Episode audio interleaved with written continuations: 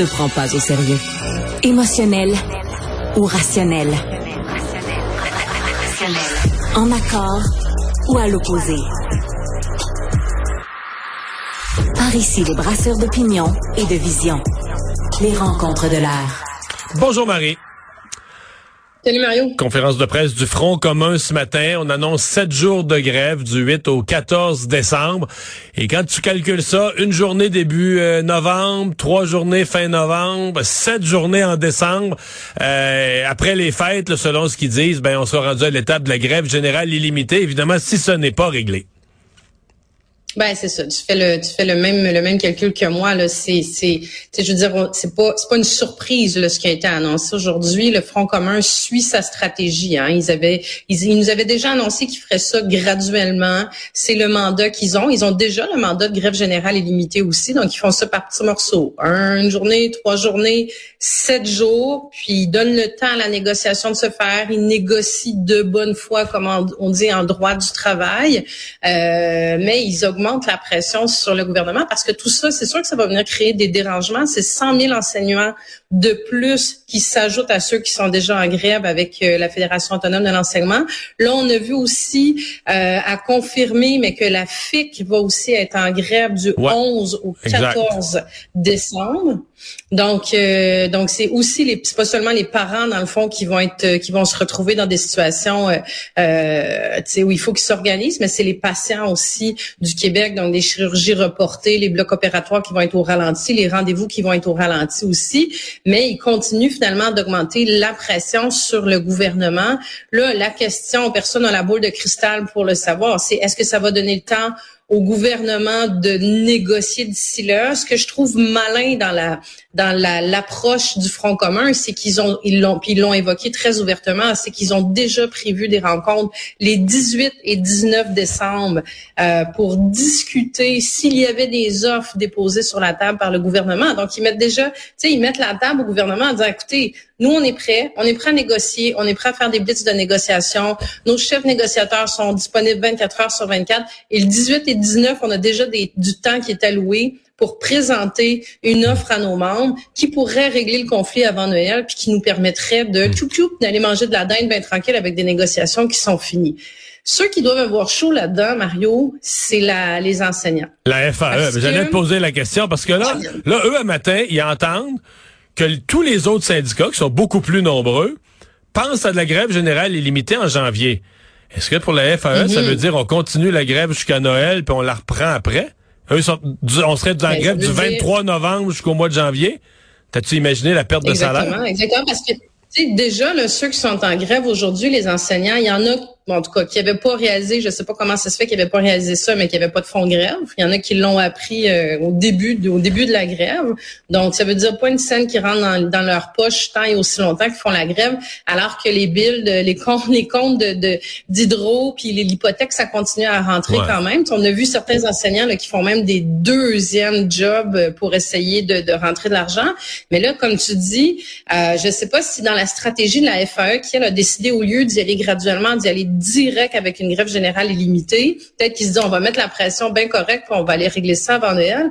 Là, la, en tout cas, il, peut-être qu'ils pensaient que le Front commun allait prendre le même rythme qu'eux. Ben, mais comme tu dis, ça veut dire que si ça serait pas avant Noël, si ça serait pas pour le 18-19 novembre, ben c'est euh, décembre. Euh, on se revoit après Jean, euh, décembre, merci. Ça veut dire qu'on se revoit après Noël, mais ça veut dire que les profs continuent d'être en grève jusqu'en janvier. Euh, est-ce que ce serait une humiliation trop grande pour la FAE de dire euh, on arrête la, on met, on met notre grève sur pause, puis on la reprendra en solidarité avec les autres aux besoins en janvier? Est-ce qu'on peut faire C'est ceux qui s'y mettent un genou à terre? sinon, sinon leurs membres, leurs membres vont, leurs enseignantes vont capoter là. Et ça va leur mais coûter. Tu perds tout ton levier de. Ben là, fallait penser avant. Tu sais, à un moment donné, t'es chef négociateur, tu as réfléchi à ça, tu as une stratégie. Euh, moi, moi, je perds pas espoir, Mario, que le Front commun règle, que la négociation se règle avant Noël. Puis mon, mon, mon ma lecture de la négociation depuis le début, c'est qu'une fois que le Front commun va avoir réglé, la FAE va s'accrocher aux demandes, entre autres au niveau monétaire, puis qui va rester la partie organisation du travail. Puis là, euh, écoute, c'est pas simple non plus, mais je vois mal comment, écoute, ils perdraient toute leur crédibilité, mais ils feraient perdre la crédibilité à l'ensemble du mouvement syndical de dire, ben là, finalement, euh, ça marche pas, nos mouvements de pression. Écoute, ils ont refusé d'avoir un conciliateur. Ils n'ont pas de conciliateur, la FAE, là. Non, je sais. mais en fait, euh, sincèrement, là, la FAE, si tu me posais la question, moi, je la comprends plus. Pas de fonds de grève, pas de conciliateur, pas d'effort de négociation, tout seul en grève générale illimitée pendant que les autres le sont pas. Si tu me demandais de te, donner un cours pour t'expliquer leur stratégie, je serais pas capable, je la, je la comprends plus beaucoup. Mais puisque tu parles de crédibilité. Je sais pas s'il y a des enseignants qui, qui se posent la question, là, mais tu as, vu comme moi circuler le fait que les enseignants du Québec, ce que je comprends, c'est qu'ils donnent chacun 1000 dollars par année comme cotisation 1500. syndicale à la FAE. En fait, 1500, c'était au maximum de l'échelon. Un, un, enseignant expérimenté qui a plus de 13 ans d'expérience, il donne 1500 fois 65 000 enseignants au Québec. Ouais, ben moi, j'ai, moi, j'ai fait le calcul aujourd'hui, mais 1500, c'est ceux qui sont au sommet d'échelon. Mettons, mettons que tu as une moyenne de 1000. Mettons que dans leurs membres, ils n'ont à temps partiel. Ça fait, ça fait, ça fait 66 millions. Ça fait 66 millions de dollars. Mais là, ils disent, eux, le, les dirigeants syndicaux, ils disent, pour avoir un fonds de grève, aurait fallu mettre une surcotisation, une cotisation spéciale pour fonds de grève. Moi, j'ai posé la question ce matin à mon émission LCN. Ouais, mais sur le 66 millions, on aurait-tu pu en mettre 2-3 millions par année dans un fonds de grève, puis dire... Un calcul, Mario, là, c'est 66 millions annuels? À tous les ans. OK, donc il n'y a pas eu de grève l'année passée, rappelle-moi, puis il n'y en a pas eu Il n'y en a pas eu depuis 40 ans. Il n'y en a pas eu... OK, il n'y en a pas eu depuis 40 ans. Peux-tu m'expliquer comment la FAE peut dépenser 66 ben, millions des, des bureaux, des bureaux, des salaires, des comptes de dépenses, des cellulaires. Ça va vite, des dépenses, parce que c'est pour la FAE et, millions? et tous les syndicats affiliés en région. Là. Ils ont chacun leur petit budget, puis leur petite permanence, puis leurs employés. Mais je suis d'accord avec toi.